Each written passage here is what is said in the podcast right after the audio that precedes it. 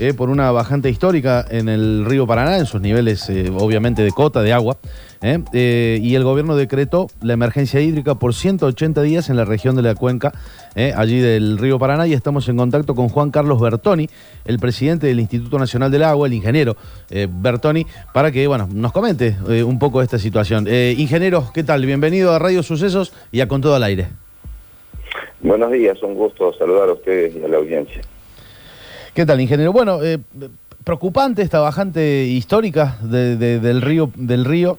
Eh, digamos que es un río que alimenta a varias provincias con su agua, digamos.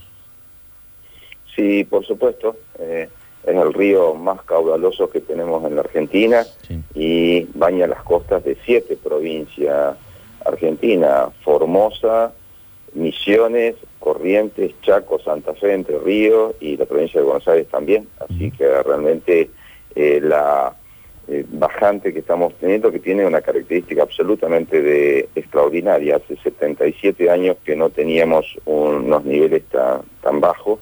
Realmente tiene una, una serie de, de- de impactos, por supuesto. ¿no? Y a ver, esta emergencia hídrica, eh, ¿qué, qué medidas establece pa- para, para aliviar estas zonas que, bueno, que el río baña con sus aguas?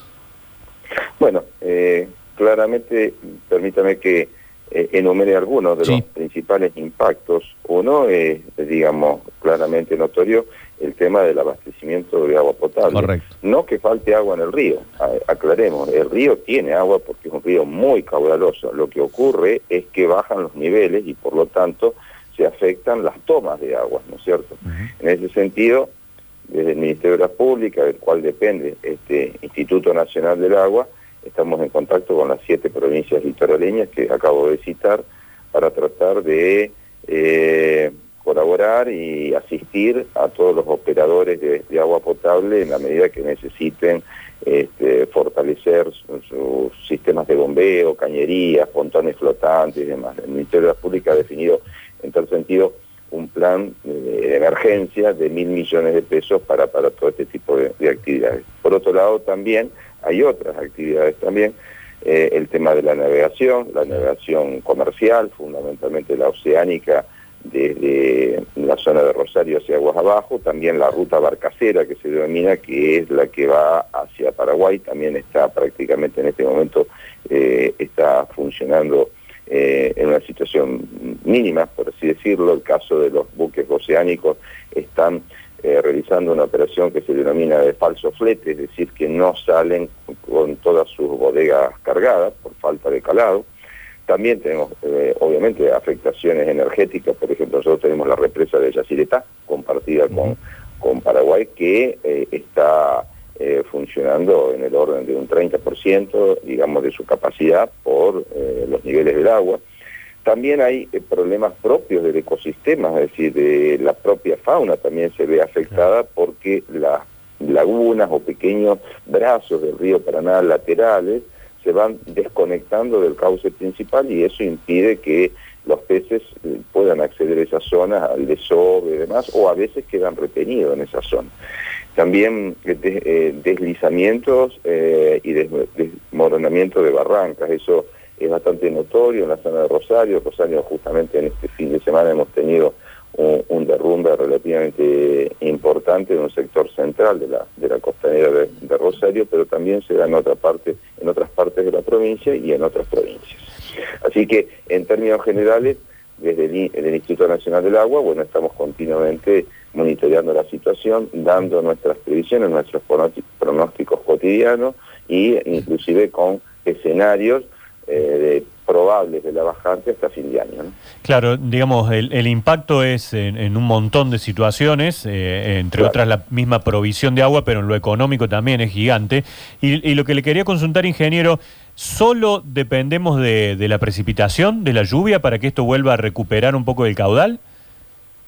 Bueno, básicamente sí, porque si bien mm, este, este tipo de fenómenos nunca se da por una única causa, sino por un conjunto de, de causas concurrentes. Pero hay una causa que es, em, por lejos, la, la que más se destaca en este momento, y eso es la disminución de precipitaciones en la cuenca alta, básicamente en Brasil. Ya empezó eso en el 2019, se prolongó en el 2020, el año pasado también hubo una bajante del río Paraná, eh, y, se, y prolonga este año. ¿Eso qué quiere decir? Tanto la cuenca del río Paraná, la cuenca alta del río Paraná, como la del río Paraguay, que es afluente del río Paraná en la zona de, Corrientes, son cuencas muy, muy, muy grandes, muy extensas y están fuertemente afectadas por una sequía. Esto hace que, eh, que los, los niveles del río Paraná, en el tramo medio en Argentina, no solo depende de la ocurrencia de lluvia, sino de la recuperación del nivel de humedad de las, de las cuencas hidrográficas. Y eso va a llevar un tiempo. Por lo tanto, nosotros estimamos que realmente esta bajante no solo es extraordinaria por los, niveles bajos que se están dando, y aún se van a dar más bajos aún en agosto y en septiembre, eso es lo que prevemos, sino también por lo prolongado, es decir, ya venimos de hace varios meses y hasta inicio del verano, con la llegada de lluvias estivales, no prevemos que haya una recuperación importante.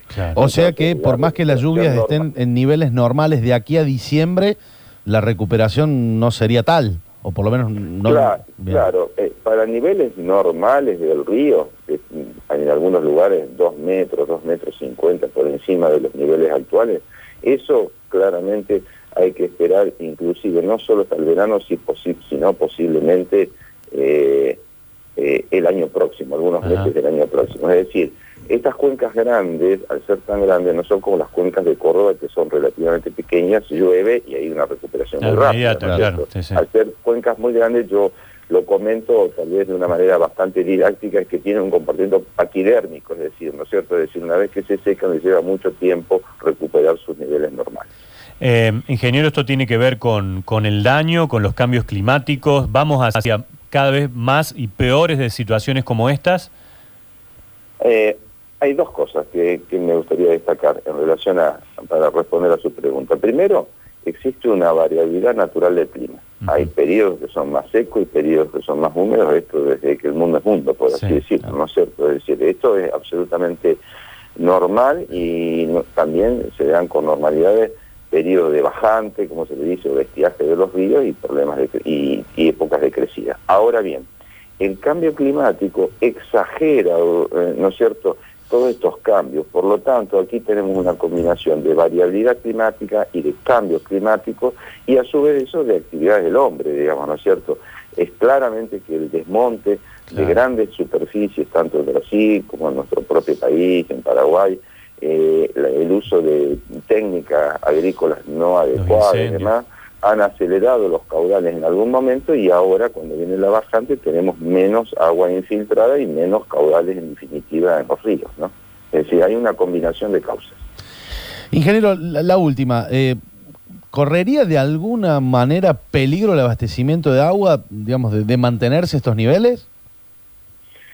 A ver, eh, mire, las situaciones más críticas hasta ahora se han presentado en la provincia de Misiones, más concretamente en Puerto Iguazú, Puerto Esperanza, es decir, muy próximo al límite con Brasil, porque en esa zona se producen variaciones muy, muy importantes, producto, ah, digamos, de las operaciones de las represas que tenemos aguas arriba, inclusive en el caso de, Itaipú y demás. Esos son los problemas que hemos tenido y se han ido tratando de solucionar. En el resto, eh, agua el río tiene, por así decirlo, es decir, son ríos muy, muy caudalosos, entonces cantidad de agua en el río para abastecer a las poblaciones hay muchísima.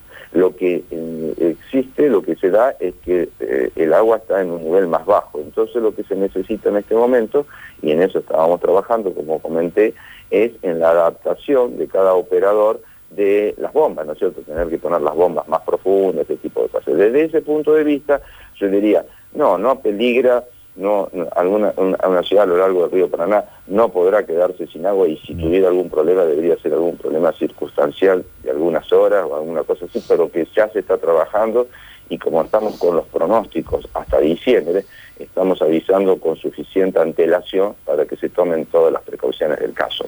Juan Carlos Bertoni, muchas gracias por el contacto con Radio Sucesos. No, al contrario. Hasta luego. yo. Gracias, hasta luego, buenos días.